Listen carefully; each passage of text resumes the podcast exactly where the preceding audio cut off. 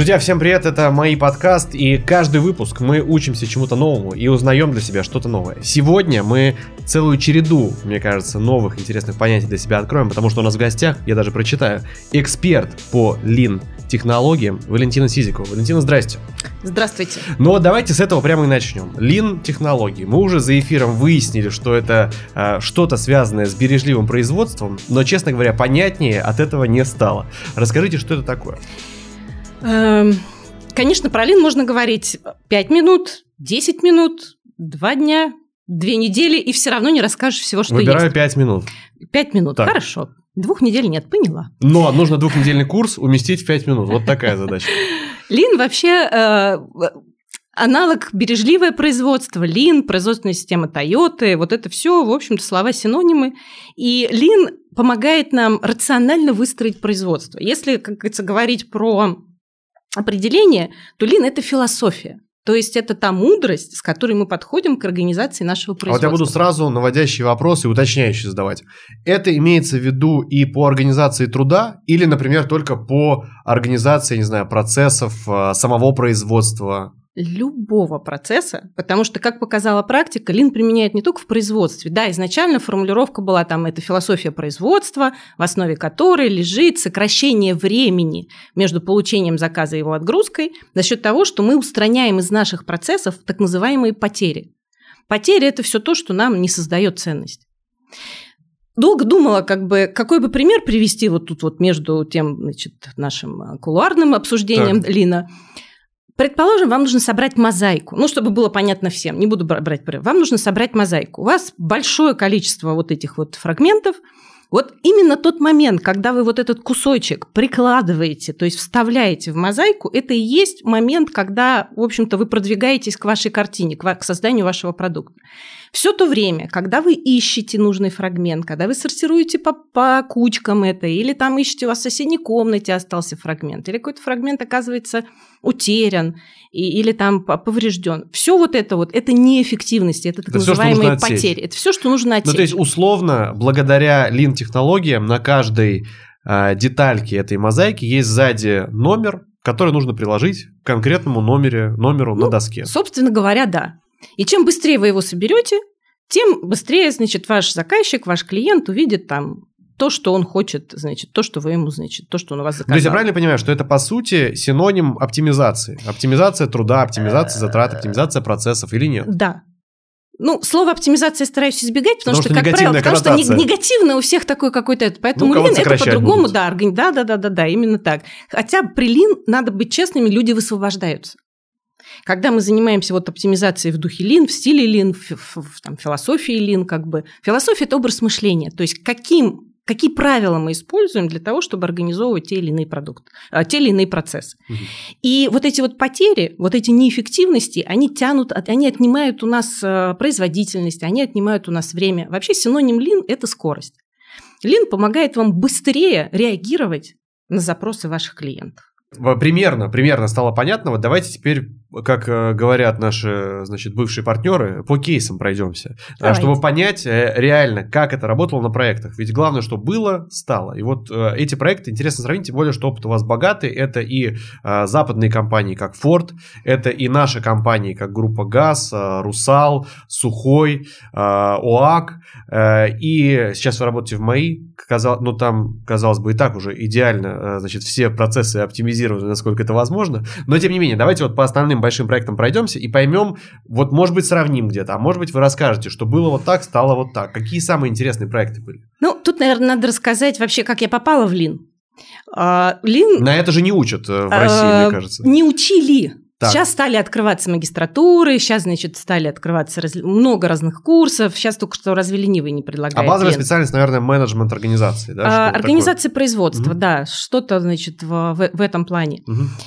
А, В далеком 2000 году, значит, э, проходя, значит, пройдя успешный отбор на завод Форд, который только-только за- запускался, как только, значит, получил стены, и нам нужно было организовать э, цех сварки, цех, значит, окраски и сборки, собственно говоря.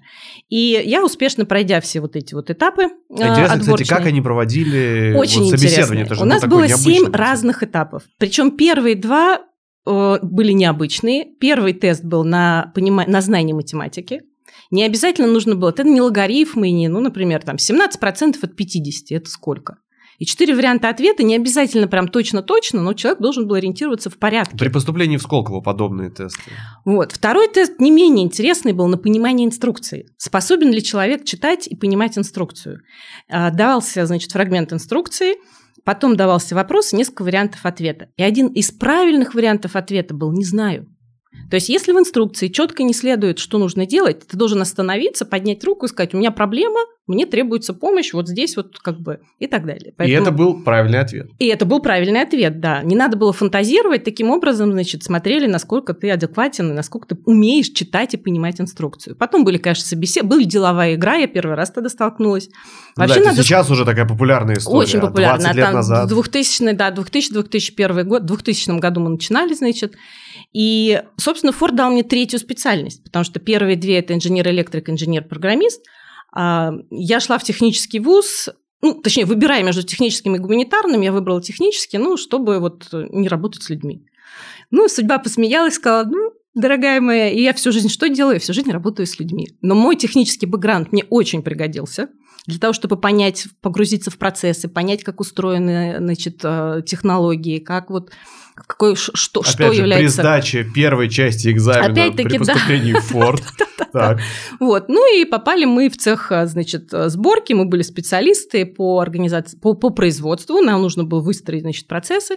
Затем нас отправляют, отбирают там четверых человек, отправляют учиться в Англию, всем этим премудростям, да, Великобритании. Мы провели там, объездили там, не знаю, большое количество заводов, на каждом заводе там ручками, ножками нам давали, э, значит, э, теоретические знания, мы практически смотрели, как это применяется, сами стояли там на конвейере, искали вот эти потери. Интересно, кстати, почему не в США, ведь базово все-таки Форд а, воспринимается мы, мы как американская компания. Да, но мы принадлежали Форд Европа. Mm-hmm. Ну, как бы руководили нами Форд Европа. Понятно. Помню мой первый доклад, значит, э, Джону Флемингу, который был вице-президент, значит, Форт Европа на английском языке. Там семь коротких предложений, но я волновалась э, очень сильно. И, значит, по возвращении меня назначают, значит, координатором по производственной системе Форда. И моя задача была, чтобы все процессы вновь значит, создаваемого, запускаемого завода были выстроены в идеологии Форда. Вот это был первый такой мой, мой опыт – где я, в общем-то, получила первые базовые знания Лина. Там же я начала читать лекции, потому что так или иначе людям нужно было объяснить. А лекций готовых не было, мы переводили все с английского, там кто-то с испанского, где-то даже там, потому что Форд был большая семья, но, собственно, не об этом. И а, тогда же, значит, мы начали все вот эти вот премудрости. Потом я получила предложение, значит, прийти и поработать в Русал. Интересно именно, что Форд, э, получается, здесь с самого первоначального этапа сразу вы уже выстраивали все по, скажем так, правильной системе а, лин-технологий. Да. У Форда просто у него есть, э, значит, требования по производственной системе Форда, все довольно-таки как бы э, описано было и на тот момент. по-другому там как бы не работает. А, когда мы были в Англии, нам все время говорили, ну, что типа того, что вам вот вам везет, вам повезло, что вы создаете с нуля, и у вас у людей нет отрицательного опыта. Мы тогда не понимали, что они имели в виду, ну как смотрели на них, ну типа, конечно, другими руками всегда легко. Это подводка, и потом я пришла в Русал там. Да, так, и потом, и потом я поняла, как они были правы, как они, значит, что сложно менять менталитет людей, сложно менять устоявшиеся, значит, э, правила и принципы вообще, по которым ты работаешь. Потому что в России есть фраза «умные пришли». А, ну, мы говорили, как бы так исторически сложилось. Мы всегда как бы не пытались найти, кто, собственно говоря, почему именно так или иначе. Мы говорили, ну так исторически сложилось, давайте думать как. И для меня, конечно, это был значит, новый вызов, как это применить. Мне было там очень интересно, потому что, в принципе, на Форде ну, ты приходишь, ты, в общем-то, понимаешь, там плюс-минус, конечно, могут быть какие-то там нюансы, порт замерз, детали не привезли, какие-то там, в общем, так называемые шортеджи, недоставки на линию, там карточка потерялась, но, в общем-то, было предсказуемо. И когда я получила предложение, не хотите ли вы вот попробовать, как, это, как эти подходы э, применимы и как, как их адаптировать к непрерывному производству, коим является, в общем-то, алюминиевое э, производство, значит, я с практически не думая согласилась. Это был такой тоже вызов. Это был переезд из Питера в Москву, значит, и новое производство. Когда, меня, когда первый раз вышла в цех, значит, эм, электролизный, значит, в защитной одежде, значит, в маске, в каске. И, значит, так вот один из заводов, э, такой легкий дымок какой-то такой, непрозрачный воздух. И я стою, значит, эти 96 электролизеров, значит, слева, справа в два ряда стоят, внизу какая-то такая лунная пыль. И я, когда вот вышла, встала, посмотрела, думаю, батюшки, куда меня вообще понесло? За какими такими приключениями, за какими такими новыми знаниями? На наш чистенький завод, где можно было, можно сказать, на полу расположиться и кушать свой бутерброд, я пришла. Но это было действительно интересно, и я могу уже, как говорится, из первых рук на, собственных, на собственном опыте сказать, что подходы, вот лин, подходы бережливого производства, они работают для любой промышленности. Конечно, а, Автомобильная промышленность вроде как считается у нас прародителем, потому что... Причем во многих вообще направлениях, потому что это один из самых активных рынков. Да. А, от VR-индустрии до лин-индустрии. Да, ну понятно, что когда мы были в Сарлуисе в Германии, а, скорость, вот чтобы сравнить, скорость производства каждые 33 секунды сходил с конвейера автомобиль. Да, каждые 30, то есть как в должны время, быть... как у нас? В то время как у нас на Форде, на нашем Форде, значит, во Всеволожске каждые 10 минут сходил. Ну, то есть все равно. В 20 раз примерно. Да, и понятное дело, что там численность больше. Потом была группа ГАЗ в моем портфеле. А вот интересно, подождите, Русал, угу. вот э, там же наверняка тоже есть хотя бы пара примеров было-стало. Ну, то есть, э, вот э, не будем называть это оптимизацией, но вот такое наращивание именно бережливого производства, к чему оно привело? Ну, вот смотрите, мы когда стали анализировать, ведь бережливое производство никаких космических технологий, никакого там вот сверх каких-то там особых знаний. Первое, что нужно сделать, наблюдать за процессом и визуализировать вообще процесс, как происходит. А Мы зачем стали... вы делаете вот это? А, хотя бы просто, как вы это делаете. И вот визуализировать простыми значит, способами, как, как процесс сейчас организован. И мы начали приходить к тому, что, например, а, электролизное производство выливку делает по своему графику, а литейное производство, которому они поставляют жидкий металл в так называемых ковшах, у них свой график выливки. И эти молодцы, они свой план выполнили, Вытолкнули, значит, литейки, все. Эти ковши стоят, ждут, когда остывают, да? остывают, да и требуется ну, там дополнительная значит, электроэнергия, это очень энергозатратное производство. Требуется дополнительная энергия, чтобы подогреть, опять-таки. А электролизному производству вечно не хватало этих ковшей. Они говорили, давайте еще купим там пару, значит, десятков, пару-тройку десятков. Мы говорим, товарищи, подождите. Если вот этой логике идти, а что говорит? А, там, чему нас учит Лин? Лин говорит, давайте вы а, определитесь, кто ваш клиент, кто ваш заказчик. Есть только два человека, это, это заказчик и есть поставщик. Нет третьей стороны нет третьих, поэтому мы должны понять. А, и когда вот так вот с этой с точки зрения посмотрели на процесс, ой, а литейка-то оказывается наш заказчик, а оказывается мы должны удовлетворять нашего заказчика. А чтобы удовлетворить, нужно спросить заказчик, а что тебе ценно в моей, в моей работе? И литейка очень четко сформулировала, мне нужно под определенное время, определенной сортности, определенного объема. Хорош ковш к обеду. Да. Так. Да. Вот. И процесс. И вот как, как пример, э, до 30% увеличилась производительность вообще как бы литейки, в том числе и за счет этих мероприятий. Но если вернуться к, мы с вами так это, а, вернуться к автомобильной промышленности, когда мы, когда стало больше, ну то есть после Русала была группа ГАЗ, ну, кстати, тоже интересно сравнить. Это, а, же, это уже каждая, автомобильная каждая компания, да, это уже наша автомобильная так. промышленность, и это не только легковые автомобили, но и это, коммерческие собственно грузовые. говоря, коммерческие грузовые, это и а, строительная техника, но в каждой компании такое ощущение, что судьба как бы готовила меня каким-то, ну вот в каком-то, значит, переходу. Так. А, она, каждая компания, вот, значит, в, на Форде дали основы. В Русале я, значит, проверила все свои, значит, гипотезы, которые я вроде бы как уже по написанным а, реализовывала. Работает ли это для непрерывной промышленности? А в группе ГАЗ у меня задача была более высокого уровня. Мне нужно было тот опыт, который накопили, а, накопил ГАЗ как а, пилотный, значит, завод по работе, значит, по, вот, по бережливому производству, это его нужно было распространить на всю компанию. Так сказать, из «Газели» сделать Ford Transit. Ну, что-то типа того. Ну, посмотрите, какие сейчас хорошенькие «Газели».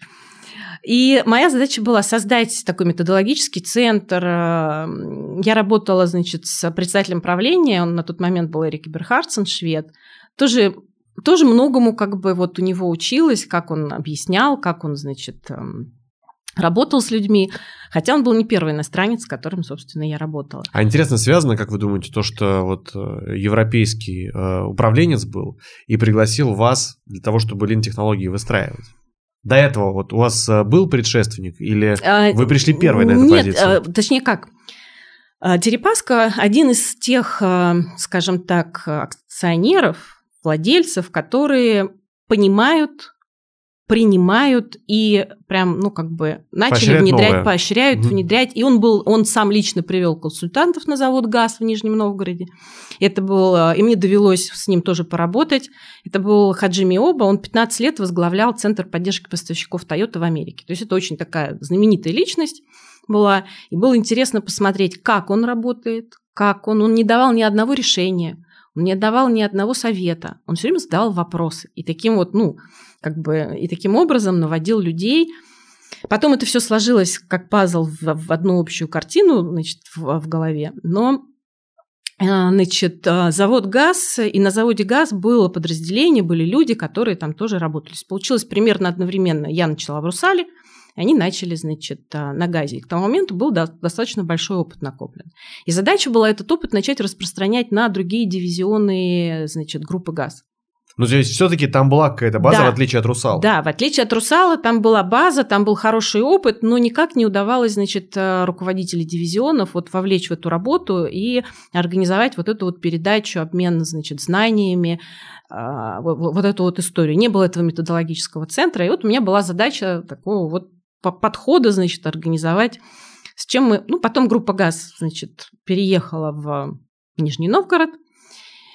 Э, я не поехала в Нижний Новгород. И э, загрустив, значит, э, скажем так, в русских машинах, тут я получаю предложение, которое... Загрустив в русских машинах, прямо как э, какое-то, не знаю, крылатое выражение какое-то. Ну, в общем, да, ну, наша компания, управляющая над группой ГАЗ, значит, были русские машины. Загрустив в русских машинах, э, и размышляя, значит, что, что дальше, как бы, куда, куда бы, значит, приложить свои знания и умения, Тут, в общем, я получаю предложение от э, компании «Сухой» в лице Михаила Слановича Покосяна, и это, наверное, предопределило дальнейшие мои там 15 лет.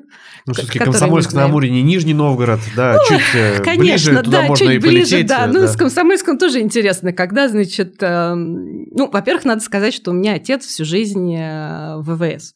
Угу. Я выросла практически рядом с, с аэродромом, с аэродромами в разных, значит, поездили мы тоже по нашей большой родине.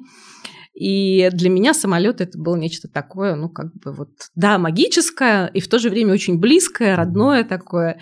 Ну, и э, когда я получила предложение, у меня было предложение от другой компании, менее технологичной, да, с одной стороны, вроде более денежной, но, конечно, самолеты это... Плюс мы съездили на завод, мне предложили, говорит, хотите посмотреть, с чем вам придется иметь дело, какие, какое... Мы съездили туда, ну и, конечно, я влюбилась в Комсомольский на Амуре завод. Хотя он не был моей постоянной как бы дислокацией, но я провела там очень много времени.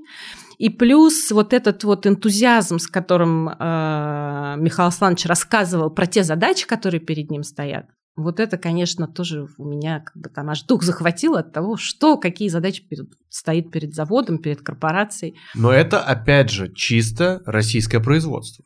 И вот да. интересно, здесь опять приходилось, как и в случае с «Русалом», все выстраивать с нуля. Или как? А, нет, с нуля не приходилось выстраивать, потому что производство было, производственная система функционировала. Имею но... в виду лин-технологии. Да-да-да, но э, были, до меня были несколько, значит, подходов к снаряду э, с Боингом, и я так понимаю, что не, ну, как без поддержки внутри, без того, чтобы, значит, э, поддерживал кто-то, чтобы поддерживал огонь, э, значит, в очаге, эти процессы умирали. И, как говорит Михаил Асланович, не найдя внутри компании, я нашел, пошел на рынок и взял человека с рынка. И мы, значит, принялись вот перестраивать, даже не столько перестраивать, сколько э, производство под суперджет выстраивалось, были какие-то, но, значит, программа, значит, повышения объемов. То есть там два самолета, четыре, восемь, там двенадцать, двадцать четыре – и до 60, значит, тогда существовали, ну, как бы вот эти планы, планы выпуска. А, ну, понятно, что завод, как бы традиционно, любой завод, комсомольский завод не исключение, любой завод говорит о том, чтобы увеличивать объем выпуска, нужно увеличивать количество станков, количество людей, количество площадей, стапелей и так далее, и так далее. То есть идти, как правило, экстенсивным путем развития. Все Но это... вас не проведешь. Нас нет, мы не тут. А, потому что, а, когда завод рисовал 6 стапелей, значит, эм, а, сборки УЧК, это 14 метров консоль, значит, каждая, то, в общем-то, как бы нужно было построить еще один цех и нанять там еще там тысячу человек. Мы говорим, товарищи, ну где же столько людей взять в Комсомольске-то раз? Квалифицированных. Квалифицированных, да. А, и второе, вот он Амур, вот они сопки, где цех, где строить цех? А, ну, как говорится, как в том фильме, люблю я всякие прибауточки, шуточки. Вам-то мы поможем, помните, Москва слезам. Да. Есть у нас ответственный сотрудник главка, шеф привел, сказал, вот, вот она, вот она знает лин-технологии, вперед. И, значит, мы начали работать. Начали работать, э, был определен, значит, определили, значит, какие у нас самые узкие места, самые длинноцикловые, а, значит, агрегаты.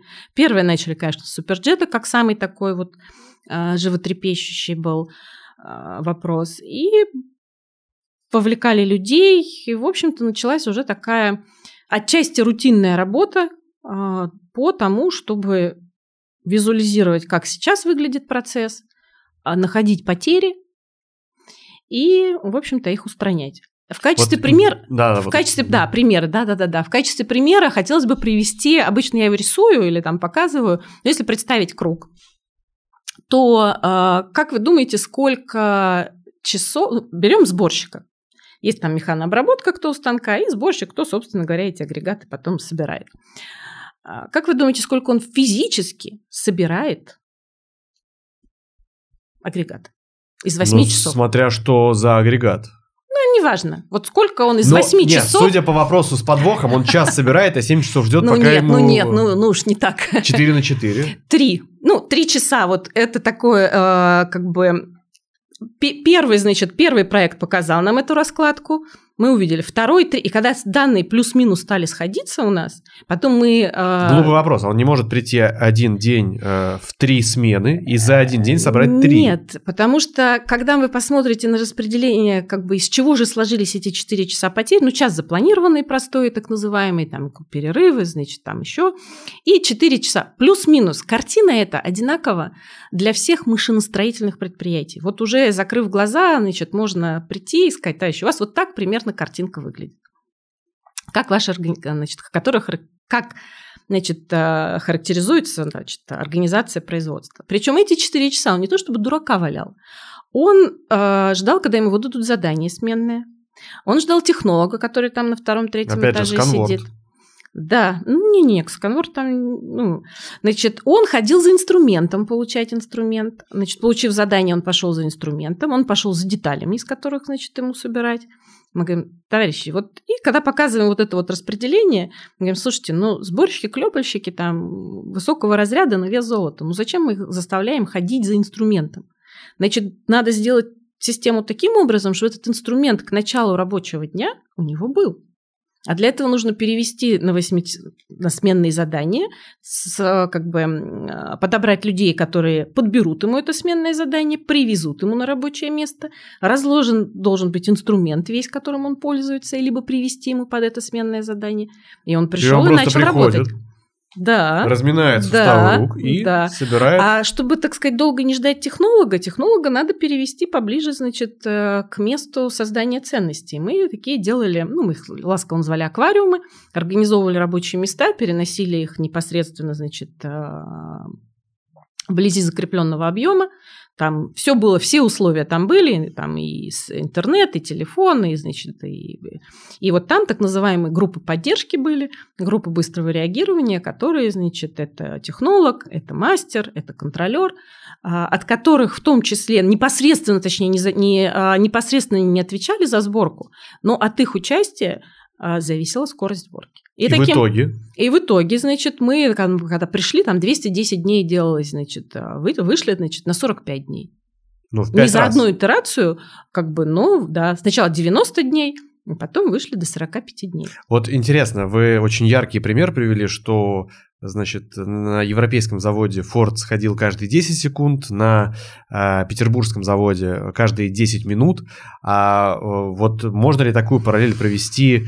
Э, Суперджет э, сходил каждые сколько месяцев? Ну, максимально, максимально э, вышли на объем выпуска уже чуть позже. Это было, по-моему, 38 самолетов. В год? В год. Ну и, соответственно, это 36, это каждые, скажем так, 7 шесть с половиной дней самолет. А было? А, было не ритмично, во-первых. Тут же важно еще ритмичное. Когда мы говорим про ритмичность, мы говорим про так называемый такт выпуска. Кстати, такт выпуска не автомобильное изобретение, не автомобилестроение точнее. Впервые такт выпуска и вообще впервые вот эту поточно-постовую сборку применил э, Юнкерс перед Второй мировой войной. Тот самый Юнкерс, магнат, значит, который, значит, когда Германии нужно было много самолетов военных сделать. И вот он выстроил и применил вот этот вот такт значит, Каждый выпуска. Каждый Е, он рассчитывается, если вам нужно, например, сделать там 20 самолетов, вы берете 240 дней рабочих в году, делите на 20 и получаете, чтобы одинаковая была загрузка в течение всего года, чтобы не работать, там ты работаешь, тут отдыхаешь, тут, значит, перегруз, тут недогруз. И, значит, каждые 12 дней у тебя должен выходить самолет. Самолет, автомобиль, там, я не знаю, микроволновая печь. Все зависит как бы от независимо, точнее, от, от вашего изделия, формула это одинаково для всех. И мы вот так же считали. На МИГе очень прекрасный проект был, когда значит, они сократили в два раза цикл выпуска, то есть сделав там 12 самолетов Тоже за, за счет, за счет того, что они а, за счет того, что они изменили организацию окончательной сборки. Вот перешли вот на этот поточно-постовой принцип. Они в два раза сократили время значит, а, окончательной сборки самолета и тем самым выполнили контракт, и все остались довольны. Мы начали с того, что раньше на это не учили, а сейчас на это начинают учить э, в том числе. И вот в МАИ, да, как мы знаем, реализуется комплекс такого дополнительного образования УАК совместно с э, Роскосмосом э, по вот как раз организационному производству систем, в том числе самолетов и спутников, это вот как раз связано с лин-технологиями бережливым производством, или это касается его, но все-таки про другое? Как это выглядит? Это чуть шире. А, да, есть программы ДПО, ну, скорее а, для УАКа и для Роскосмоса. Первая такая программа, мы ласково называем Линшкола.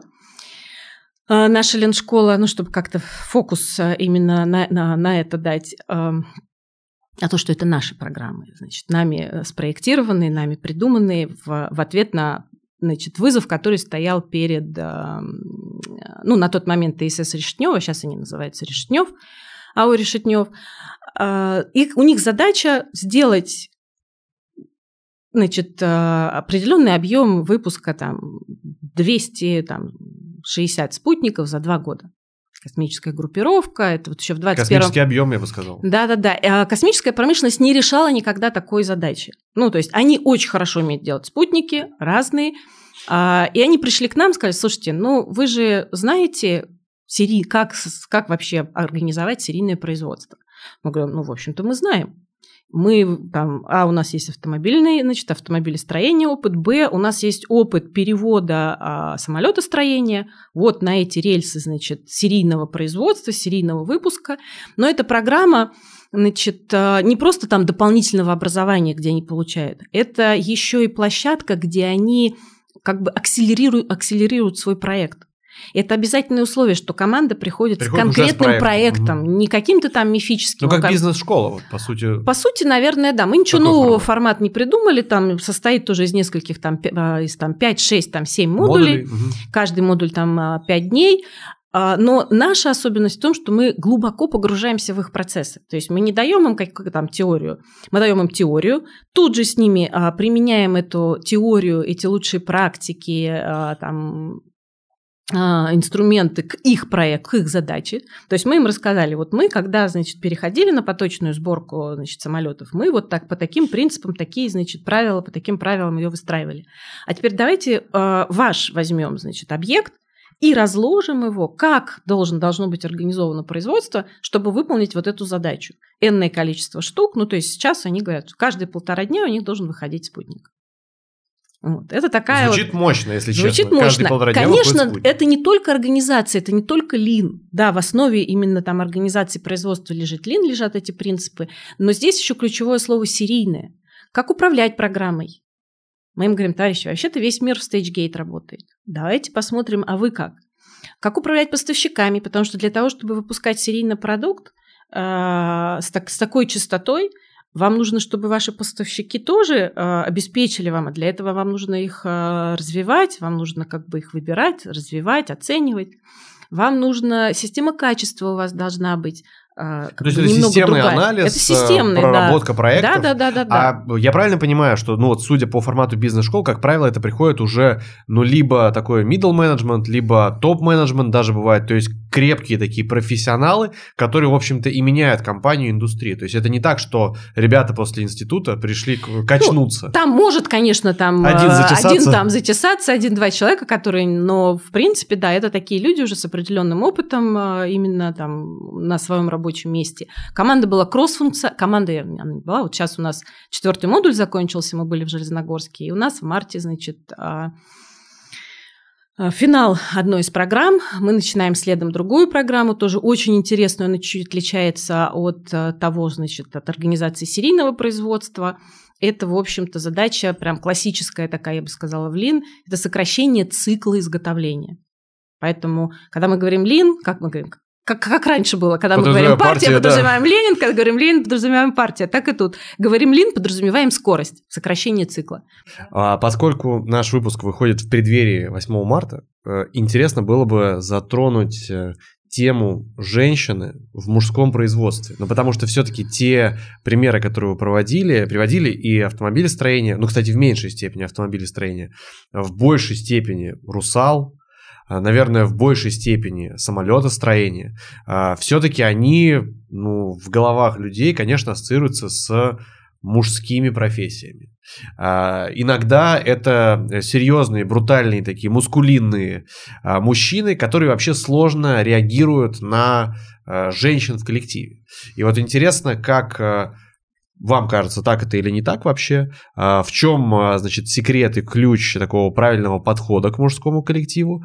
Э, и это специфика, может быть, нашей страны, или вообще по всему миру вот так вот сложилось, то, что да, есть мужские отрасли, в которых женщинам непросто. Э, есть такое дело, есть, э, как я называю, мужской шовинизм все-таки присутствует сравнивать за границу и нас сложно, потому что, ну, скажем так, отматывая назад сейчас, э, например, на Форде, как и во всех остальных европейских, еще там в 2000-2001 году было правило, что столько-то процентов руководящих должностей должны занимать женщины. Поэтому они там, можно сказать, силой насаждали вот эту вот типа равенства. Фемповестку. Да. Так. А, к чему там это сейчас приводит и вообще, вообще не только в гендерном плане, к чему там это, куда это разворачивается, это как бы опустим, ну, тоже перекос, занавес на опустим, деле. на самом деле, да, Потому что, ну, если нет э, женщин, как бы а есть более стоящих да, да, да. На, на эту должность, то нет смысла, как бы видела я примеры в жизни в том числе, что ну вот надо 5%, значит, ну что, ну надо, иначе за это как бы снимут тебе там баллы при оценке, там ты цели не достигнешь, как там директор завода, там как HR. Поэтому Конечно, больше, как, как мы там говорили, в, значит, в Москве и в Питере как-то больше в компаниях там вот это вот типа равенство, типа там женщины, мужчины, уже как бы такого сильно... Чем дальше туда, к Уралу, за Урал, и вот более, значит, предприятия скажем, оборонной промышленности, там, конечно, женщины, ну, существуют традиционные как мы, бухгалтерия, финансы, отдел кадров. отдел кадров, вот эти вот структуры, там, не знаю, маркетинг, а, где, значит, женщине там отводят место. Не просто пробиваться было, ну, я не могу сказать, что я прям пробивалась, может быть, просто сейчас уже это смотрится, как бы кажется, что да нет, в принципе, было легко. Да, сталкивалась с тем, что сначала на тебя смотрели, а, вот вроде бы как команда, с которой мы начинали, там, в том числе и в Русале, так про между делом за обедом рассказывали какую-то историю, говорили, вот, значит, а они не знают десятичный логарифм тысячи чему равен. А ты, кстати, типа, знаешь, чему равен? Ну, слава богу, математика мой сильный конек. Я говорю, я знаю, чем на, там, отвечаешь трем. Ну, 10 в третьей степени к Да, да, да. Ну, в общем, как бы там как- как-то, между прочим, кидали там, там что-то ты. А ты Сейчас знаешь, был, что сейчас такое был сексизм гидроцилиндр? такой, я могу сказать, э, в мой адрес. Потому что, ну, этот парень-то явно не знает, как Не-не-не, считается логарифм. Так. вам, вам, может, и не, и не- и не положено знать. Поэтому такие вещи были. Так. а, как-то. Но, с одной стороны, я умею работать.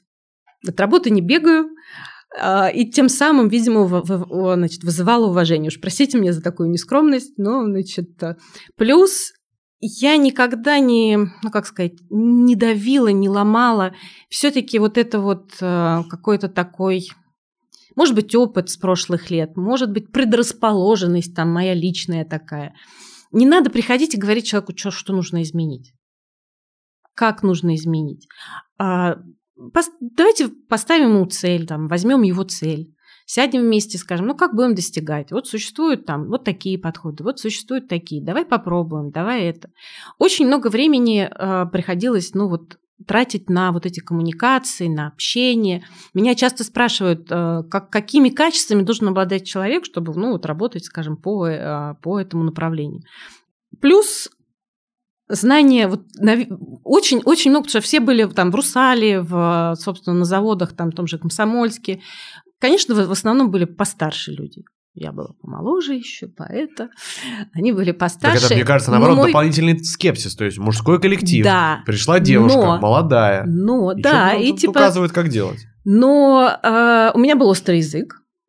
Я могла парировать, значит, а сейчас я более стала такая, вроде, вроде нет опасности. Преподаватель всё-таки. Преподаватель, ну, как Надо да, соответствовать. надо соответствовать, и вроде как опасности уже, каких-то таких вызовов сильно нет, сопротивления особо нет никакого. А, и плюс э, помогло еще то, что я цитирую, люблю процитировать советские фильмы, Высоцкого. И очень многие смотрели на это, а ты откуда знаешь Высоцкого? Я говорю, ну вот как-то как знаю. И как-то вот, вот это все потихонечку, потихонечку. Потом, э, когда достигали первых успехов, я не бежала первой, не кричала, о, это я придумала, как та лягушка, это я, я. А люди сами понимали. А, и получалось, что вроде как им вся слава, им вся заслуга, и вроде бы как оказывается, ой, оказывается, полезный элемент.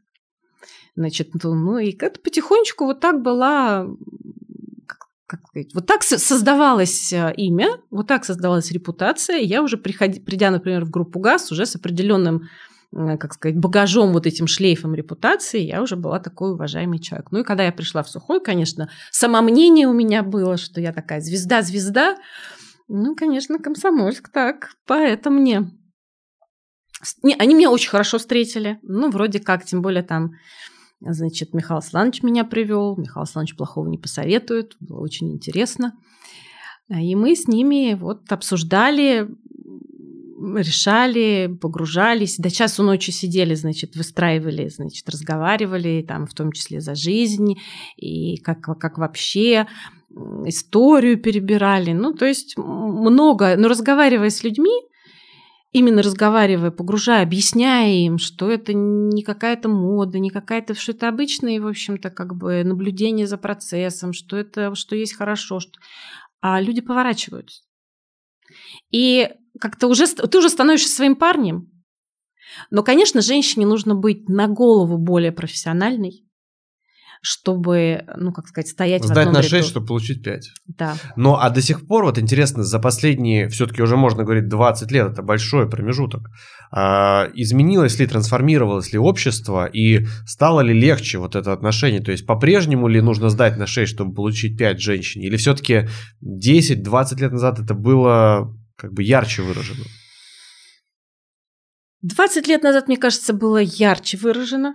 Сейчас грань потихоньку стирается, но опять-таки зависит от индустрии, от размера компании, от ее местоположения, от многих-многих факторов. И чем дальше но девчонки МКАД, сейчас, да, конечно, тем- ну, не то, что чем там... толще грань. Но а, и девчонки, мне кажется, сейчас, не, не знаю, не хочу обидеть там наше мужское, значит, половину, значит, но то ли мужчины мельчают, то ли женщины крепчают.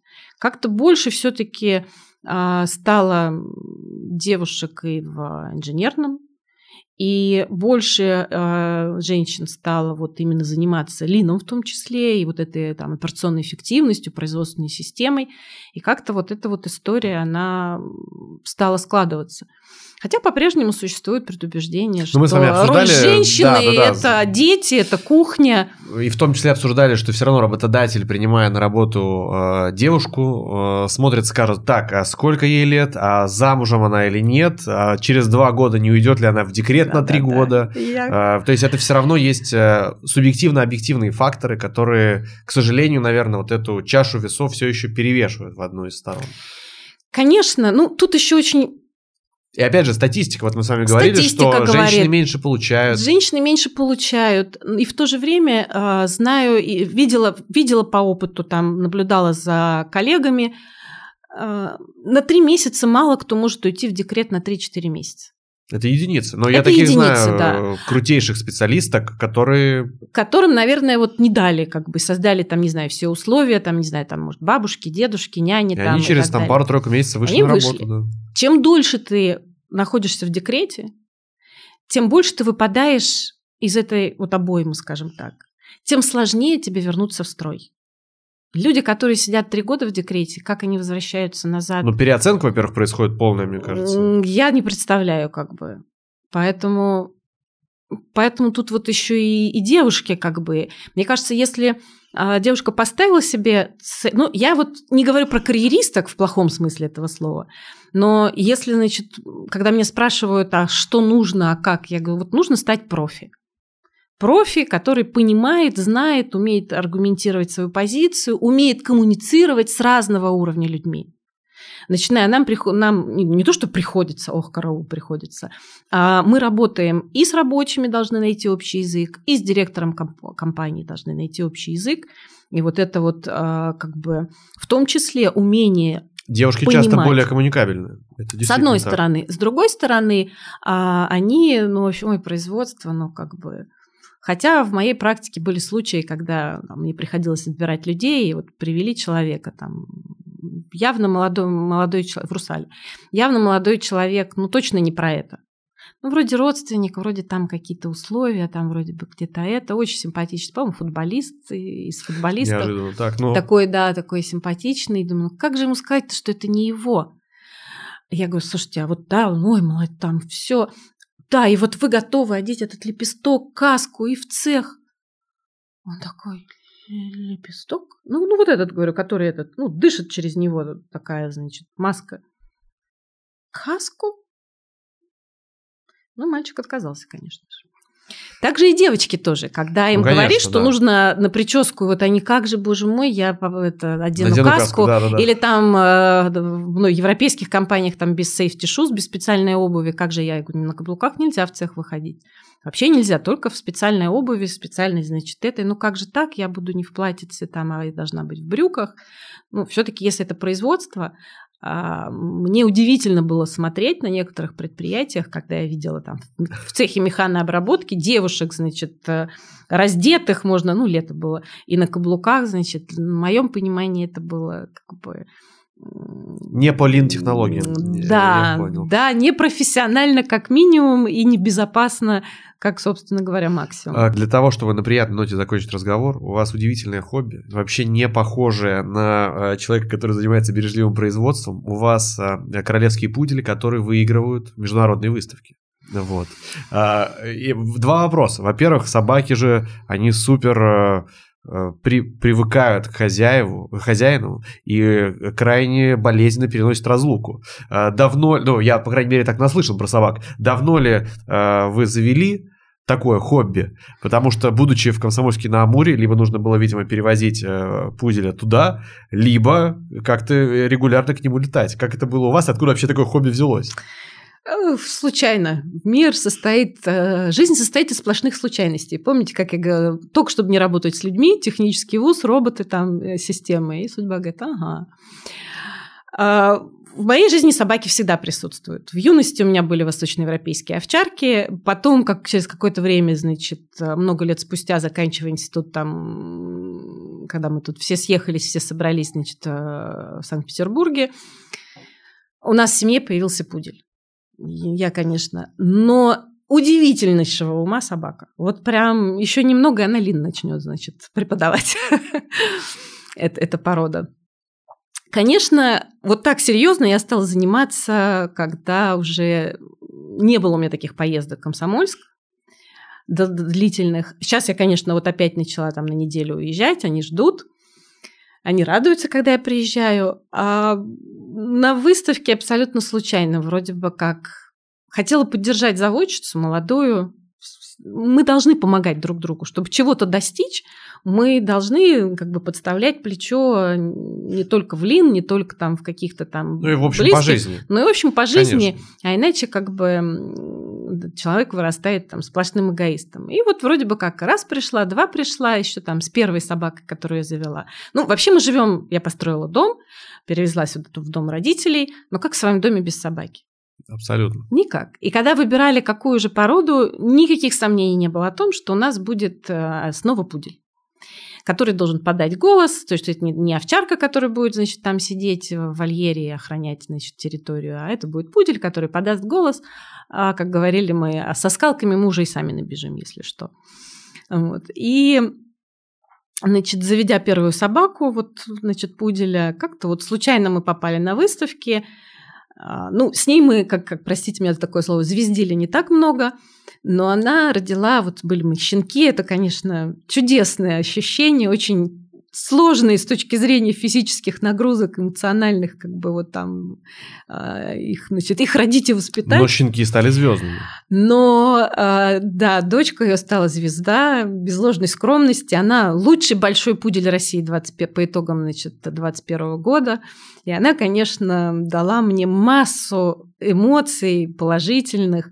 Кто-то катается на лыжах за адреналином, кто-то там с гор Судя по тому, что это большой пудель, возможно, лучший большой пудель, возможно, она катается на лыжах. Э, э, кто-то, значит, кто-то гоняет там на картах. А где-то же надо адреналин вот, вот получать, выплескивать. Вот, Выставка вот собак? Вы, когда, когда ты побеждаешь, особенно в сложной такой конкуренции, э, в сильной. И когда, значит, судья показывает там тебе, что ты победил, тут, тут зашкаливают эмоции, и, конечно, это такой выплеск. Но поскольку я всегда привыкла все делать хорошо, то и поэтому... пудель должен быть лучший большой да. пудель в России. Хорошо. В заключение мы всегда просим а, наших гостей посоветовать что-то нашим слушателям и зрителям посмотреть и почитать. Э, наверное, должно быть это связано, как мне кажется, с оптимизацией процессов, но, может быть, почитать вот да, а посмотреть что-то, вот, что вам просто в последнее время доставило удовольствие от просмотра, что угодно. Потому что сложно просто найти фильм, который бы был посвящен оптимизации процессов биржевого Нет, на, сам, на самом деле такие фильмы есть. Мы одно из заданий, которое я читаю только одной группе, значит, студентам, только один человек уговорил меня его студентам читать в мои ну, вот так вот, чтобы прям на регулярной mm-hmm. основе. И э, одно из заданий, которые я им даю, это найти фильмы, мультфильмы, все что угодно, там какие-то документальные какие-то, значит, сюжеты, а, которые демонстрируют подходы Лин, те или иные инструменты, или вы просто хотите прокомментировать, что вам, чтобы вы улучшили так, и в этом процессе. Есть? И многие ребята э, находили фильмы, находили в фильмах Королева бензоколонки, элементы Лин. Так. Да.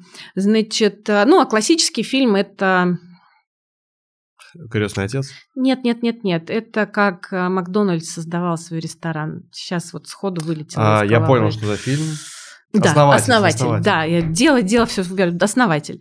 Значит, вот как они прям по классической теории. А, можно найти, значит, э, девочки, где разбирали мультфильм э, «Корпорация монстров». А, вот Самое, что интересное, наблюдать за ребятами, я говорю, слушайте, я не смогу вам, вас, ну как сказать, если вы не захотите, я вас не научу. Можно привести лошадь на водопой, но нельзя заставить ее пить. Я вам расскажу все, что я знаю, все, что я умею. Мы попробуем, значит, ручками как бы в разных этих приложить. А, но только от вас зависит, будете вы это использовать или нет. И так интересно смотреть за ними, как они начинают. Вот, я говорю, мне важен ход ваших мыслей. Как вы размышляете над тем или иным, вот в это важно мне. Если вы научитесь размышлять, неважно, где вы будете работать, вы будете проектировать, и примените эти подходы, этот образ значит, мышления. Или вы будете строить, или вы будете дома организовывать, значит, все, потому что в моей практике тоже были примеры, что сопротивление было некоторым. Типа, пришла нам тут рассказывает, мы тут самолеты строим, а она и тут вдруг меняется, значит, отношение. Я говорю, что случилось-то, почему? Я с братом, у брата младшего сервис, автосервис. И мы что-то с ним разговорились, а, я ему рассказывала, что мы делаем, как там, как-то это. И он транс... провел, значит, значит, а, привел меня через два месяца к себе в автосервис. Говорит, слушай, пошли. Я не узнала автосервис. Все разложено, подписано, значит, везде оконтуривание, тут инструмент. И он говорит, слушай, такая вещь, оказывается, что он там еще вас там рассказывает? Ну-ка давай, значит, у меня скорость обслуживания авто, у него частная небольшая, значит, э, ну, автомобильный, значит, сервис, значит, у нас прям вот, мне очень понравилось. Лин-технологии в каждый дом. Да-да-да-да-да, там девчонки применяли, значит, как шкаф разложить, как это, поэтому э, посмотреть вот очень в советских фильмах, а, значит, а, премия, например, Совет молодой Леонов, там вот, вот эта вот когорта артистов, как они там рассуждают, и прям вот эти вот отрывочки. А почитать? А, почитать профессиональной литературы очень много, переводной, но я бы порекомендовала в свое время, в 80-х годах, был Владимир Цветов, политический обозреватель Советского Союза в Японии. У него есть ряд книг, одна из которых «15-й камень сада Рюанзи». Если оттуда убрать там эксплуатацию человека человеком, ненавистный империализм, там очень много интересного. Она очень так небольшая, читается прям Все, за вечер. Все, как мы любим, да, читается за вечер. Очень интересно он там приводит, ну, как бы примеры. В том числе рассказывает про подходы, значит, японского менеджмента, про то, что лежит в основе, значит, японской культуры. Но я прочитала прям за поем, и она дополнила вот эту профессиональную литературу. А профессиональной литературы много, начиная там я бы э, залезла бы в библиотеку, посмотрела бы, а что там в библиотеке есть по научной организации труда Советского Союза. Друзья, э, если вы даже в корпорации монстров находите теорию бережливого производства, значит вы на правильном пути. А у нас сегодня в гостях моей подкаста была эксперт по всем знакомым уже и понятным лин-технологиям э, Валентина Сизикова. Валентина, спасибо большое за очень интересный разговор. Очень рада. И жаль, что все закончилось уже, я только разошлась.